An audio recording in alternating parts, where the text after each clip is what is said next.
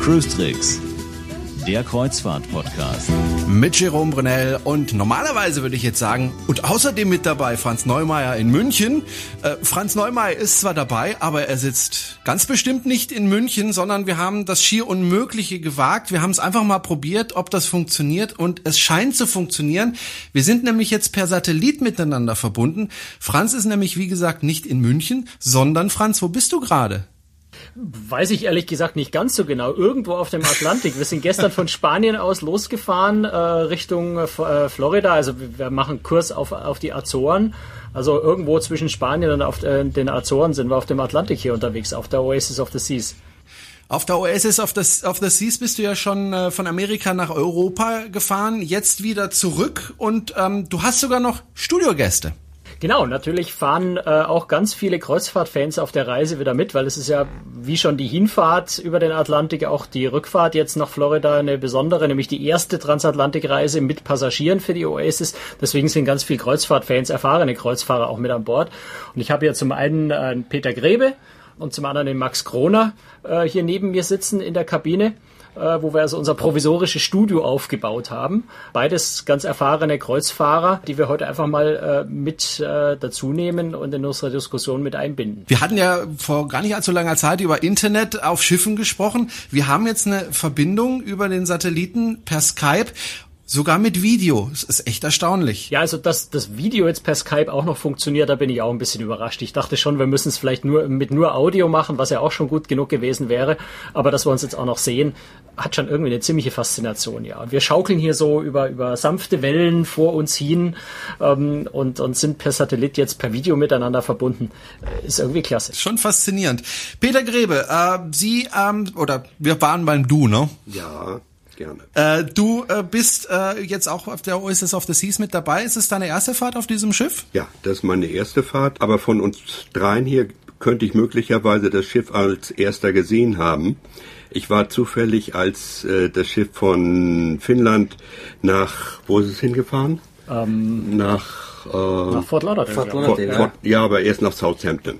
Ja, okay. Genau, da habe ich es äh, von Kühlungsborn aus morgens um sieben gesehen, als sie durch die Ostsee ging, einige Stunden bevor es dann unter der Brücke hindurch ging. Dann bist du wahrscheinlich wirklich der, der es als erstes von uns gesehen hat.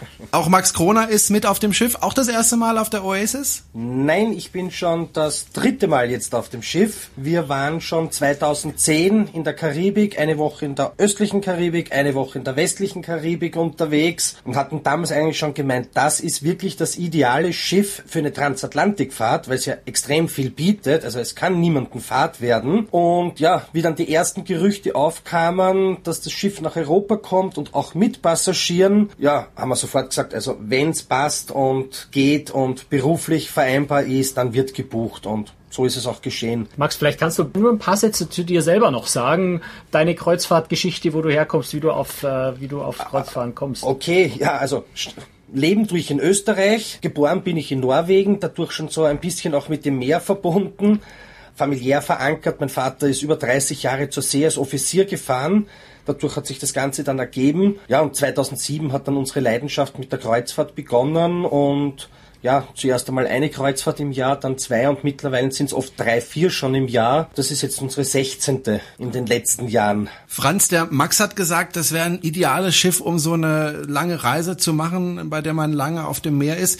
Das stimmt zwar einerseits schon, weil es viel zu bieten hat, aber gebaut ist das Schiff eigentlich nicht für solche Reisen, oder Franz? Naja, klar, also eine Queen Mary 2, die jetzt oh. speziell als Transatlantik-Liner gebaut ist, die hat natürlich, ist auch von der Bauart her wirklich ganz anders und speziell äh, für so eine Atlantiküberquerung, die regelmäßig hier gebaut.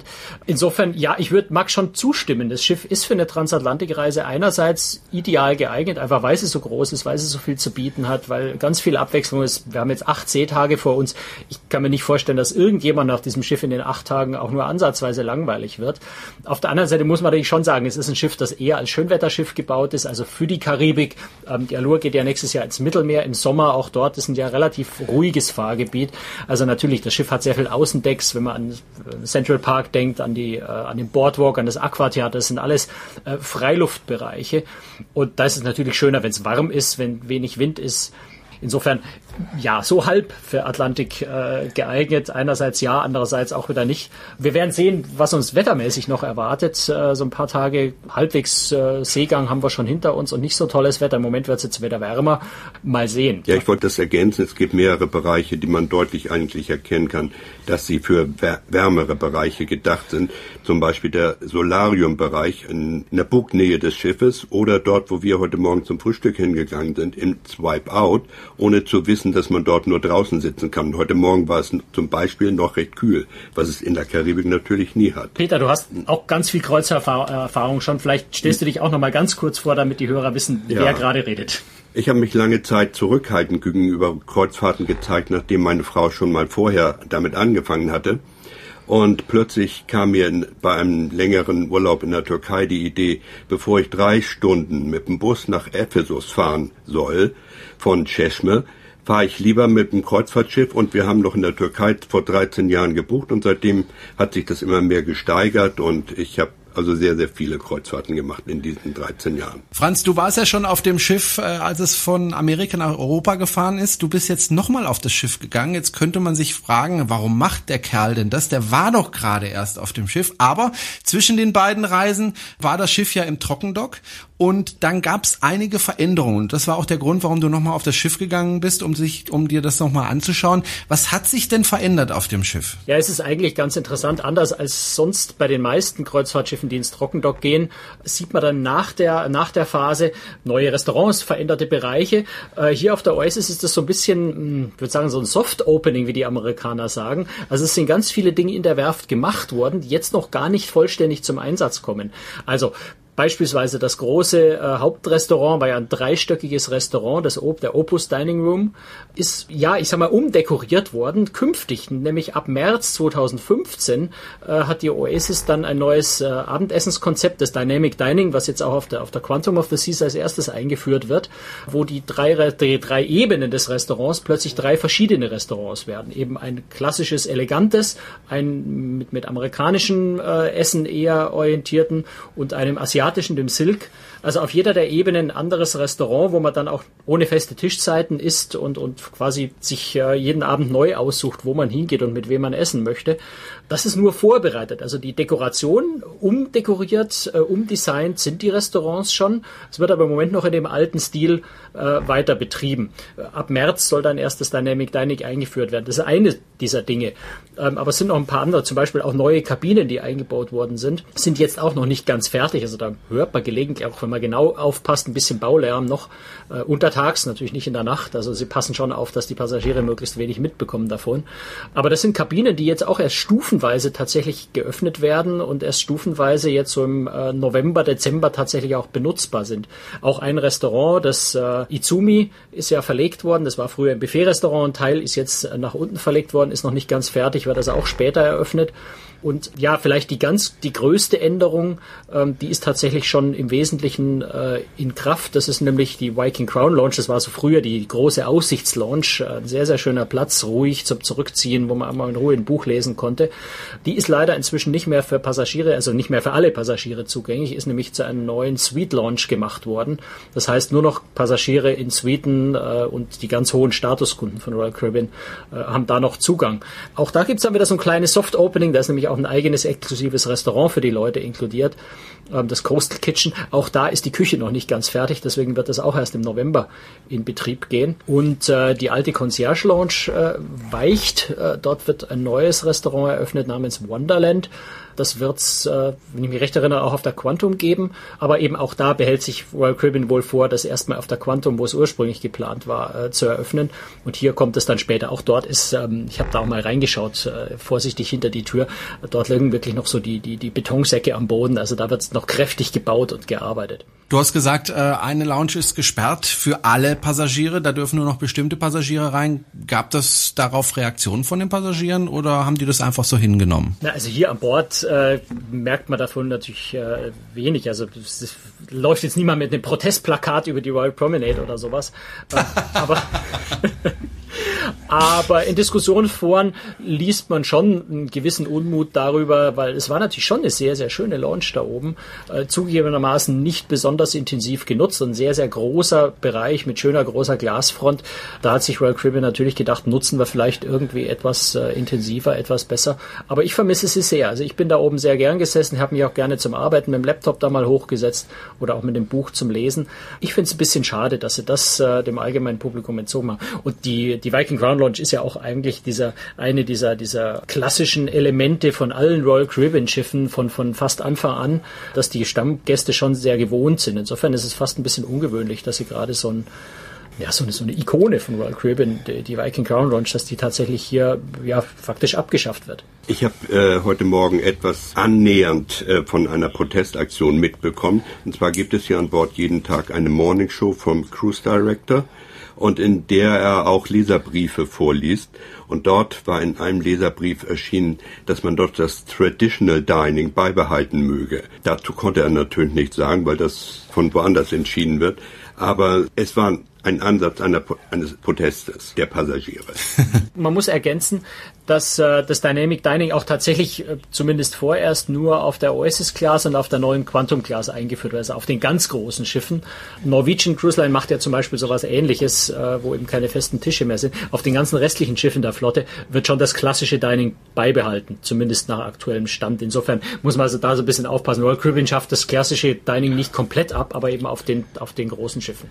Und was ich noch gern zur Viking Grand Lodge irgendwie dazu sagen möchte, also ich bin da ganz auf der Seite von Franz, es ist ja bei den großen Schiffen, der Mehrblick wird ja eigentlich für den Passagier immer weniger. Das heißt jetzt den klassischen älteren Schiffen, ich sage jetzt eine MS Deutschland oder eine Berlin oder wie sie alle heißen mögen. Und die Viking Crown war eigentlich immer so diese Area, wo man saß und einen traumhaften Blick vielleicht auch am Abend beim Sonnenuntergang hatte. Und der fehlt jetzt wirklich und ich schließe mich da auch an. Also ich bin auch sehr gern oben gesessen. Ich schreibe immer gern meine Reiseberichte über die Kreuzfahrten, die wir machen und die schreibe ich aber auch schon während der Reise, weil so kann ich am wenigsten vergessen sitzen und da war es da oben einfach am gemütlichsten. Und ja, ich finde es auch ehrlich gesagt schade und ich wäre auch bei den Transatlantikfahrten diese herrlichen Brunches, die es da oben immer wieder gab, sehr vermissen. Peter, du hast ja das Schiff von uns allen als erstes gesehen. Wobei ich habe es noch gar nicht gesehen, also zumindest äh, schon auf Fotos, aber nicht äh, live.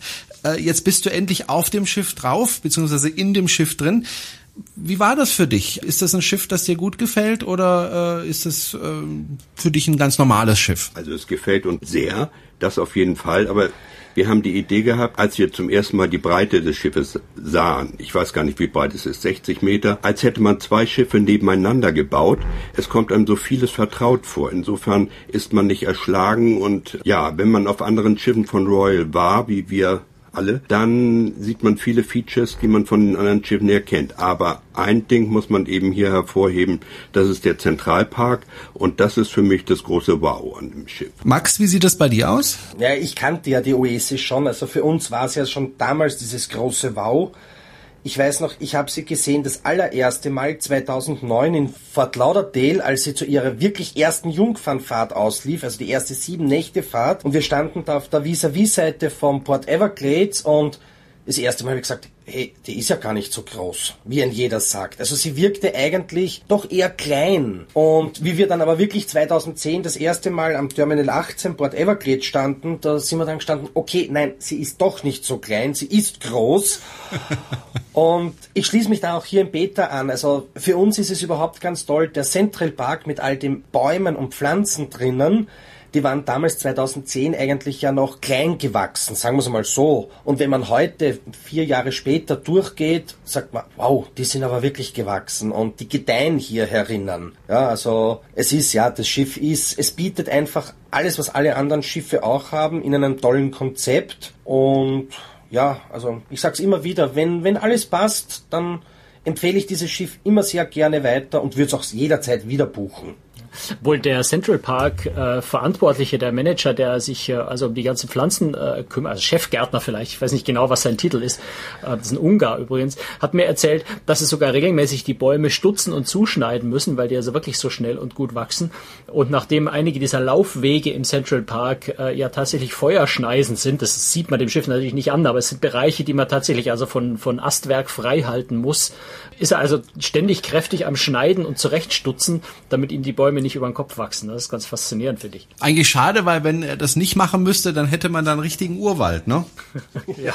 Äh, Max, der Peter hat vorhin ja erzählt, wie er zur äh, Seefahrerei, zur Kreuzfahrt gekommen ist. Wie war das bei dir, Max? Äh, seit wann bist du mit Schiffen unterwegs? Also ich war als Kind schon auf Frachtschiffen unterwegs und ja, 2006 fing es dann eigentlich an. Wir wollten eigentlich nur ganz normal einmal bei uns nach Linz, Oberösterreich, ins große Kaufhaus fahren und Reisebüro einmal besuchen, ein paar Kataloge organisieren. Und das war aber kurz vor Weihnachten. Und meine Frau hat mir dann gedroht, also wenn wir da jetzt zu dem Kaufhaus hinfahren, dann sind wir nach relativ kurzer Zeit auch wieder geschieden, nach der Eheschließung. So sind wir dann nach Linz am Flughafen gefahren, dort hatte aber dann wieder alles zu, aber es lagen dort Prospekte von Kreuzfahrten. Die haben uns dann einfach einmal mit nach Hause genommen, haben dann gestöbert. Ja, und 2007 war es dann soweit, dass wir das erste Mal nach Florida geflogen sind und einmal eine Woche ausprobierten wo wir dann nach der ersten Woche meinten, ach, hätten wir doch lieber gleich zwei Wochen gebucht. ja, und so ging es dann wirklich Schlag auf Schlag und seit 2007 jedes Jahr Minimum eine Kreuzfahrt. Was ist das Faszinierende für dich äh, an der Kreuzfahrt? Die Freiheit, das Weite, das Meer, jeden Tag woanders sein, ohne Koffer packen zu müssen. Man bekommt wirklich heutzutage schon für, ich will jetzt nicht sagen billig, aber man bekommt für relativ wenig Geld, das man eigentlich investiert, das Gefühl, man erlebt Luxus. Man wird verwöhnt. Das Essen ist hervorragend. Also, ja, all das dazu. Der Meerduft, das, was man riecht alles, ja, die Sonnenuntergänge, die Ruhe, ja, und ich sag, jeder von uns steht ja auch im Berufsleben und hat 52 Wochen abzüglich Urlaubswochen Stress und ja, da ist es dann für uns auch wirklich die Transatlantik oft die schönste Alternative zu sagen, abzuschalten, runterzukommen, neu aufzutanken, den innerlichen Akku, ja, und ja, auch auf diesem großen Schiff. Also es sind zwar an die, was ich gehört habe, 5199 Passagiere an Bord, also knapp 1000 unter dem Maximum, aber es verläuft sich so schön und man findet immer irgendwo eine ruhige Ecke zum Entspannen. Und man findet viele Freunde auch wiederum an Bord, die man von allen möglichen Ecken kennt, wo man sich dann zusammensetzt und richtig gemütlich plaudern kann. Finde ich ja ganz faszinierend. Ich bin beinahe zu unserer Aufzeichnung zu spät gekommen, weil ich nämlich oben über Deck gelaufen bin äh, und da tatsächlich wieder von Leuten angesprochen wurde, mit denen ich irgendwann äh, über, über Großtricks mal per E-Mail Kontakt hatte, die mich dann natürlich vom Gesicht her, vom Foto her erkannt haben, mit denen ich dann einfach wieder 20 Minuten, ja, geratscht habe, um, um dann festzustellen, jetzt muss ich mich echt beeilen, sonst komme ich zu spät.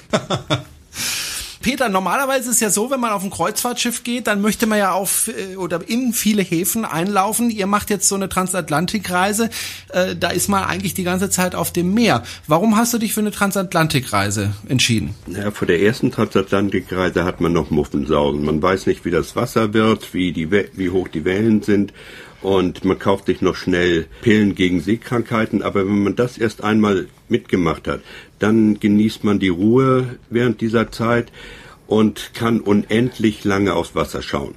Das ist für mich das Faszinierende daran an Transatlantikreisen. Also man keiner muss Angst davor haben. Ich kenne sehr viele, die vorher denken, hm, es macht einmal die Erfahrung und äh, viele bleiben daran hängen an einer Transatlantikreise. Siehst du das genauso, Max? Äh, sehe ich absolut genauso. Ich meine, es ist jetzt unsere, glaube ich, vierte Transatlantikfahrt, die wir machen. Man merkt zwar bei den Reedereien, dass die Destinationen weniger werden. Es werden immer mehr Seetage, immer weniger Landtage, sage ich jetzt einmal, wo man einen Hafen anläuft das finde ich persönlich ein bisschen schade, dass man jetzt sagt, wirklich, also wir haben jetzt hier, glaube ich, ja, wir haben eigentlich Southampton und Vigo als Anlaufhafen gehabt und dann ist Fort Lauderdale eigentlich das Ende. Es gibt, also ich sage, die letzten Jahre war es dann doch, man hatte drei, vier, manchmal sogar fünf Destinationen dabei. Es war eine ganz tolle Kombination. Wie gesagt, noch einmal, für uns ist auch die Transatlantik einfach zum Erholen. Im Gegensatz zu Mittelmeerkreuzfahrten, wo ich sieben Tage unterwegs bin, vielleicht einen Seetag habe und sechsmal irgendwo in einem Hafen bin und dann in der Früh los, weil man möchte dann dort auch natürlich so viel wie möglich sehen. Ja, Royal Caribbean, glaube ich, hat die Transatlantikreise diesmal auch ähm, mit Absicht etwas länger geplant. Also mit acht Seetagen ist eigentlich ziemlich lang. Eigentlich kann man die Strecke in sechs Tagen schaffen. Sie hatten ja ursprünglich, wie sie das Schiff 2009 von Turku nach äh, Fort Lauderdale überführt haben, hatten, hatten sie sehr schwere See. Ähm, damals hatte das Schiff auch noch keine ähm, Wellenabweiser ganz vorne vor den Rettungsbooten. Also eines der Rettungsboote hat es damals tatsächlich in dem schweren Sturm äh, regelrecht runtergerissen.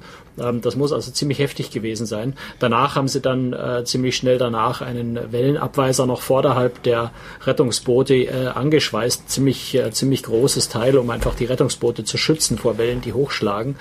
Und ich gehe einfach mal davon aus, dass Royal Caribbean für die Transatlantikreise etwas mehr Zeit eingeplant hat, damit man vielleicht etwas schwereres Wetter umfahren kann, dass genug Zeit bleibt, auch langsamer zu fahren, dass man also nicht schnell fahren muss, um da was zu riskieren. Ich denke, da hat man so ein bisschen vielleicht seine Lektion damals äh, gelernt äh, und ist jetzt etwas sicherer, äh, geht mehr auf Sicherheit. Ähm, deswegen möglicherweise auch einfach weniger Hafenstopps, als man eigentlich vielleicht auf der Strecke machen könnte, weil man hätte natürlich schon noch auf den Bahamas, auf den Bermudas irgendwie nochmal einen Stopp oder auch Key West oder sowas einlegen können. Hat man jetzt nicht gemacht. Ich nehme an, dass, dass äh, Royal Caribbean da lieber auf auf Nummer sicher geht und zwei Seetage mehr einplant, damit wir in aller Ruhe fahren können. Ist aber auch, was ich meinte, man ist es auch bei den anderen Schiffen, die jetzt kleiner sind als die Oasis Class, man merkt auch bei denen, es werden mehr Seetage, weniger Destinationstage, aber das schmälert eine Kreuzfahrt deswegen auf gar keinen Fall. Also es soll ja die Transatlantik Fahrt noch immer im Vordergrund stehen. Ne? Vielleicht liegt es aber auch daran, dass Sie grundsätzlich einfach langsamer fahren möchten, um Treibstoff zu sparen, Franz. Ja, klar. Also möchte ich jetzt hier jetzt bei der Fahrt nicht äh, nicht nicht behaupten, weil ich es nicht weiß. Aber natürlich ist Treibstoffsparen ist eine ganz äh, ganz wichtige Geschichte. Und je langsamer ich fahre, desto mehr Treibstoff spare ich tatsächlich, weil der Treibstoffverbrauch ja exponentiell ansteigt zur Fahrgeschwindigkeit. Also wenn ich statt 21 Knoten 19 oder 18 Knoten fahre, dann äh, kann ich da gleich mal die Hälfte Treibstoff oder sowas sparen. Ich weiß nicht ganz genau die Rechnung, aber kann man sehr, sehr viel sparen, wenn man nur unwesentlich langsamer fährt. Auch das kann sicher ein Argument sein, ja. Ihr seid in der Kabine eines der größten Kreuzfahrtschiffe der Welt und ihr habt es ja gerade schon erzählt, ihr wart bereits in zwei anderen Häfen.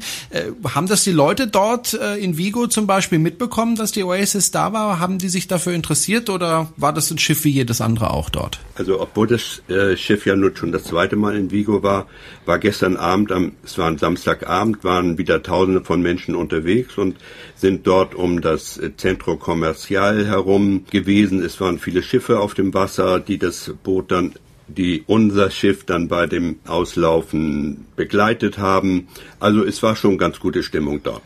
Vielleicht kann Franz dazu sagen, mit Malaga vielleicht nicht zu vergleichen bei der Herfahrt. Ja, also ich glaube, mit Malaga ist tatsächlich nichts zu vergleichen, weil dort war eine Stimmung, das war unbeschreiblich. Das war wirklich sehr, sehr faszinierend. Aber es waren gestern schon also viele haben dann so das Licht von ihrem Handy eingeschaltet. Es war ja schon so ein bisschen dunkel, wie wir aus, ausgelaufen sind und haben damit gewunken. Es war am, am, am Ufer an der Pier stand eine 45-köpfige galizische Volkstanz, Volksmusikgruppe, also alle ganz in schwarz. Die haben da so Dudelsackmusik, was mich auch ein bisschen überrascht hat. Ich muss zugeben, ich bin jetzt kein so großer Spanien-Experte, habe mich überrascht, dass es in Spanien so viel Dudelsack Dudelsackmusik gibt. Vielleicht ist es auch eine galizische Spezialität. Also da waren wirklich 45 Mann mit Trommel, Tambourin, äh, Dudelsäcken, die da aufgespielt haben. Immer wenn die fertig waren, brauste dann Jubel auf, äh, sowohl am Schiff als auch am Ufer bei den Zuschauern. Es war schon eine sehr, sehr schöne Stimmung. Dann so direkt im Sonnenuntergang, ähm, so in der Dämmerung. War bewegend. Das ist ein schöner Abschied, wenn man dann eben, wie gesagt, acht Tage auf den, auf den offenen Atlantik rausfährt. War sehr schön, fand ich. Es war schon so Gänse, teilweise Gänsehautstimmung, ja. Also, wenn man auch wirklich verfolgt hat, so am, an der Pier, dort ist ein großes Einkaufszentrum, wo sich das Dach immer mehr gefüllt hat mit den Menschenmassen.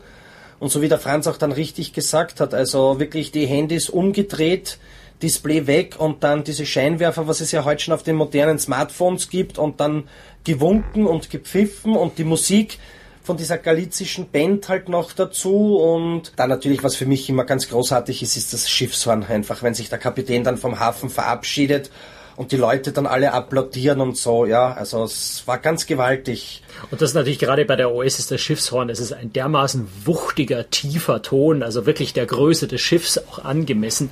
Das ist wirklich Gänsehaut. Ich, ich spreche sonst selten von dem Wort Gänsehaut, weil ich das äh, ja, finde ich immer ein bisschen komisch, aber da ist es wirklich so. Und da braucht es dann, wir haben über das Thema schon mal diskutiert, noch nicht mal eine schmalzige Auslaufmusik, um Emotionen zu mhm. haben. Die gibt's da, die kriegt man da auch völlig ohne irgendwelche Sail Away äh, Jammerlieder. Entschuldigung, ich bin also, da gemein, weil ich die so überhaupt nicht mag, die Auslaufmelodien.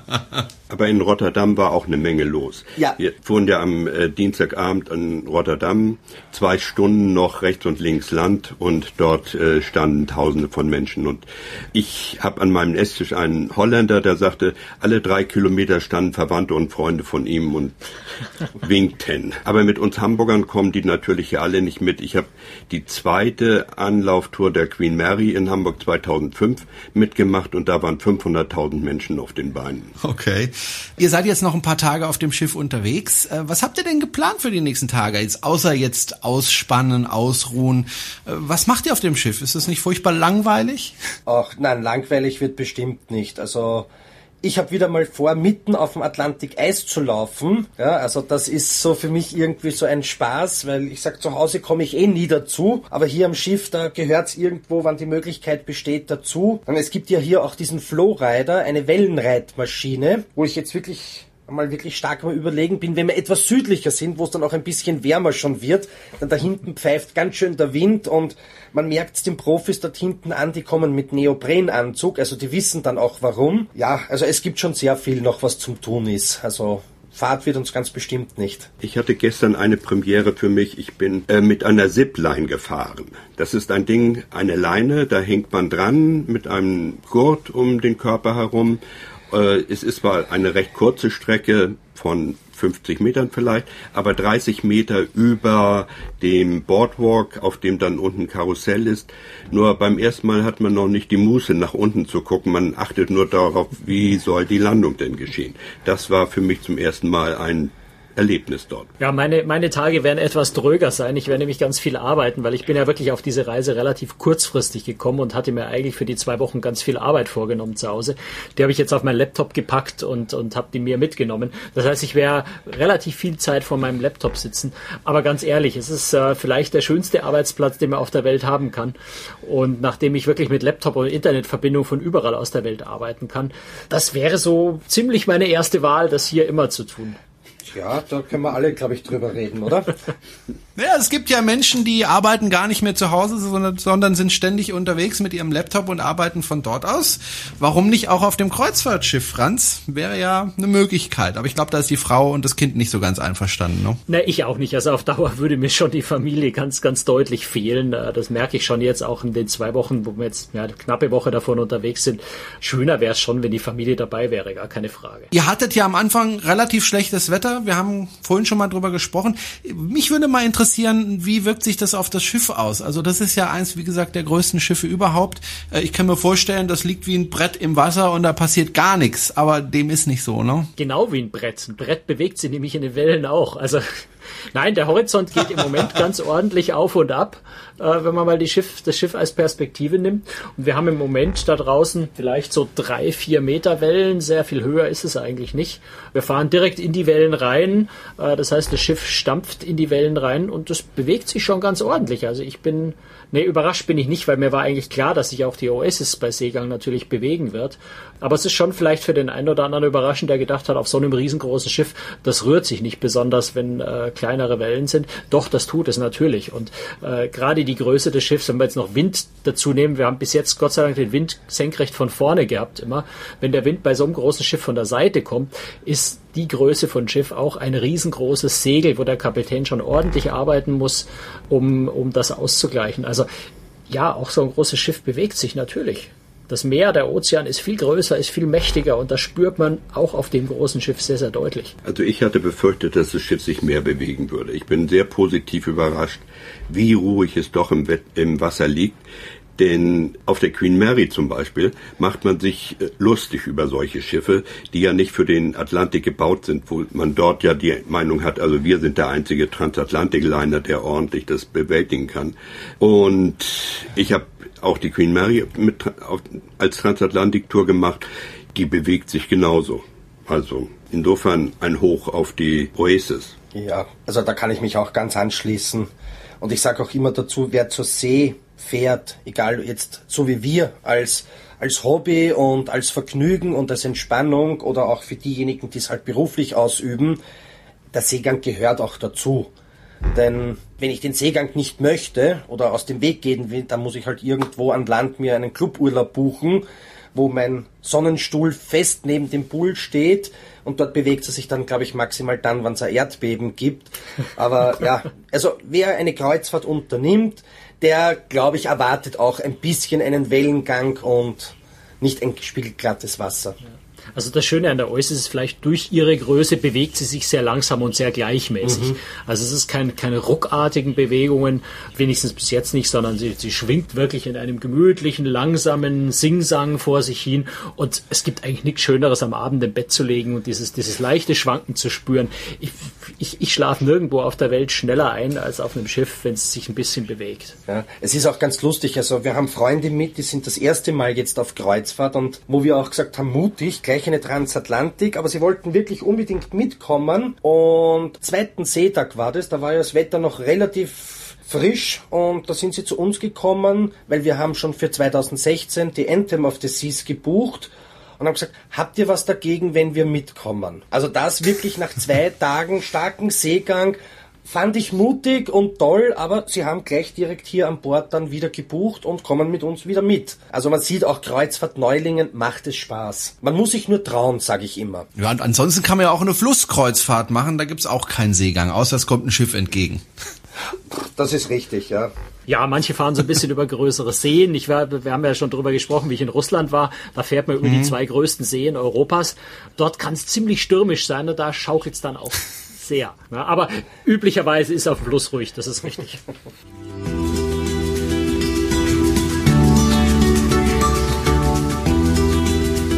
So, das war sie. Die Jubiläumssendung, die 75. Sendung Krustrix, der Kreuzfahrt-Podcast. Und wir freuen uns, dass das so super geklappt hat mit dem Internet. Über Satellit zur Oasis of the Seas zu Franz Neumeier. Hat doch super geklappt, Franz, ne? Ja, absolut. Also ich bin immer noch ganz von den Socken, dass wir hier in meiner Kabine auf einem Kreuzfahrtschiff sitzen und einen Podcast aufnehmen. Das äh, ja, macht einfach Spaß. Ich glaube, das ist eine Weltpremiere. Danke auch an Peter Grebe und an Max Kroner, dass sie sich eine halbe Stunde Zeit genommen haben, um ein bisschen mit uns zu quatschen. Ja, und die nächste Folge gibt's in einer Woche und wie immer dürfen Sie uns gerne unterstützen mit einer kleinen Spende oder Sie dürfen uns kommentieren oder uns weiterempfehlen. Wir würden uns freuen. Danke fürs Zuhören. Tschüss Franz und äh, ganz ehrlich, ich bin ganz, ganz furchtbar neidisch auf euch. Ich wäre jetzt gerne da, wo ihr jetzt seid und ihr könntet jetzt da sein, wo ich jetzt bin. Ja, tschüss, Servus, bis bald. Tschüss, tschüss. Servus. Tschüss. tschüss. Ciao.